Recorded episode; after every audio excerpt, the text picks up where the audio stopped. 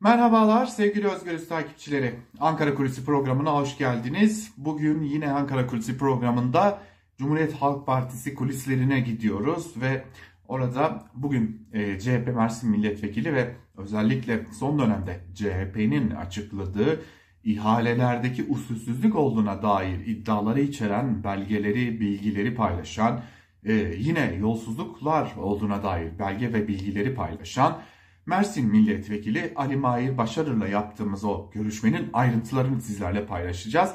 Zira o görüşmenin ayrıntılarında çok ama çok dikkat çeken bazı önemli noktalar var. Şimdi hepimiz Cumhuriyet Halk Partisi'ne bilgi belge gittiğine dair sözleri duyuyoruz, açıklamaları görüyoruz. Buna dair tweetleri, paylaşımları, haberleri okuyoruz, izliyoruz.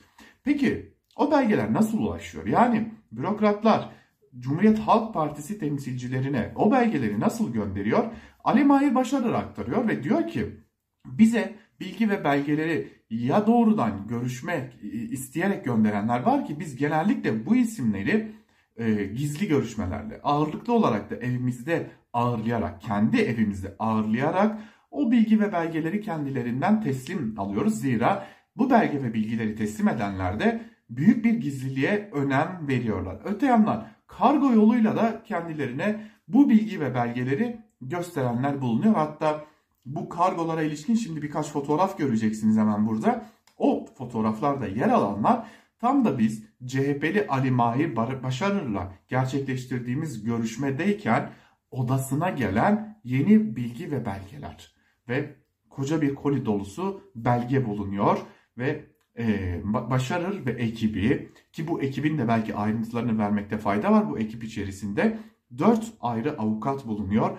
Ali Mahir Başarır'la uzunca yıllar birlikte çalışan avukatlar o belgeleri inceliyorlar. Yine Mahir Başarır'ın e, danışmanları bu belgeleri inceliyor ve yine Mahir Başarır kendisi inceliyor. Cumhuriyet Halk Partisi'ndeki bazı temsilciler inceliyor ve aynı zamanda başarır kendi ilişkilerini kullanarak bürokrasi içerisindeki, devlet içerisindeki diğer kaynaklardan da bu bilgi ve belgeleri doğrulatmaya çalışıyor. Yine bu bilgilerde ve belgelerde yer alan şirketlerin doğrudan doğruya Avrupa'da ya da Amerika kıtasında faaliyet gösteren kollarında bu ıı, şirketlerin ayrıntılı bilgileri yer alıyor ki her ne kadar Türkiye'de olmasa da orada şeffaflık önemli olduğu için bu bilgi ve belgeleri oradan doğrulatmak da mümkün görünüyor.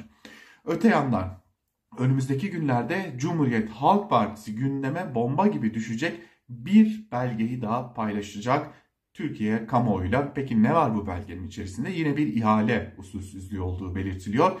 Başarır'ın belirttiğine göre bu defaki belgeyi gördüğünde kendisi dehşete düşmüş Zira bu bugüne kadar görülmüş en büyük belki de kazanımlarından biri e, kendilerinin beşli çete olarak adlandırdıkları iktidara yakın olduğu belirtilen şirketlere ilişkin zira %1500'lük bir artıştan ihaleye ilişkin ihale bedelinin üzerine katılan %1500'lük bir artıştan söz ediliyor ki bu artışın Türkiye'deki birçok sorunu çözebileceğini de belirtiyor Ali Mahir Başarır.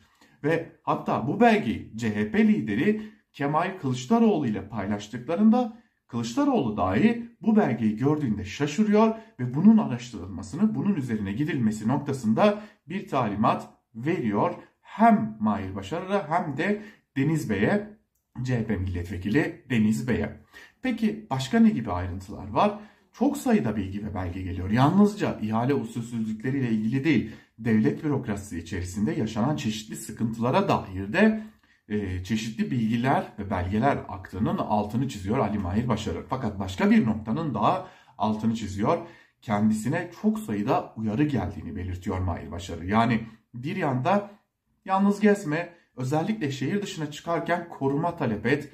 E, çünkü uğraştığın insanlar tehlikeli insanlar bu nedenle bir koruma talep et biçiminde uyarılar geliyor ve bu uyarılar da yine devlet içerisinden bazı isimlerden geliyor. Yine devlet bürokrasisini bilen isimlerden başarıra doğrudan doğruya dikkat et uyarısı geliyor. Peki neden?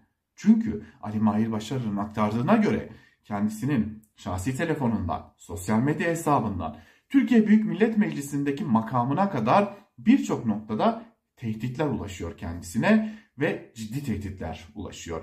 Hatta Ali Mahir Başarır ailesini koruyabilmek amacıyla çeşitli önlemler dahi almış durumda ve çocuklarının iki kız çocuğunun da bundan etkilenmemesi amacıyla kendilerinin sosyal medya kullanmasını yasaklamış.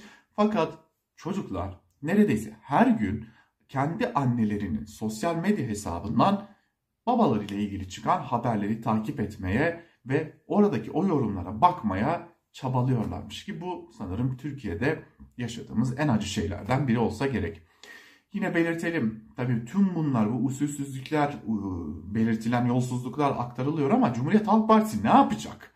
Yani iktidara yürüdüğünü belirtiyor parti olarak. Peki ne yapılacak? İşte ona dair de bir yol yöntem üzerinde çalıştıklarının altını çiziyor Başarı. Hatta bu konuya dair hem bir kitap hazırlıkları var hem de Cumhuriyet Halk Partisi'nin de kendi hazırlıkları var.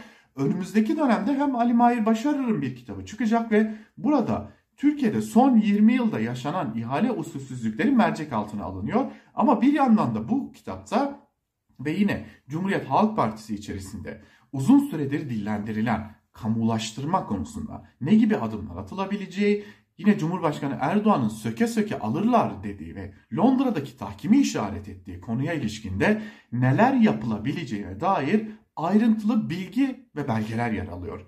Yani CHP iktidara geldi ya da Millet İttifakı iktidara geldi ve özellikle köprüler, otoyollar, havalimanları, tüneller buralar kamulaştırıldığında söz konusu şirketler bir tahkime başvurduklarında neler yapılabilir? Burada ne gibi yöntemler izlenebilir? Türkiye'nin itibarını zedelemeden ve hiç kimsenin de ticari olarak zarar görmesini sağlamadan ne gibi adımlar atılabilir? Ama Mahir Başarır'a göre buradaki en önemli adım Türkiye Cumhuriyeti Devleti'nin hazinesini yani yurttaşları korumak diyor Mahir Başarır. Önümüzdeki günlerde çok dikkat çeken ve Türkiye'de hazineyi ciddi oranda zarara uğrattığını belirten o belgeyi de kamuoyuyla paylaşacaklarının bir kez daha altını çiziyor. Yani toparlayacak olursak şunu söyleyelim ki belgeler ve bilgiler savaşı henüz yeni başlıyor. Ankara Kulisi'nden bugünlük de bu kadar.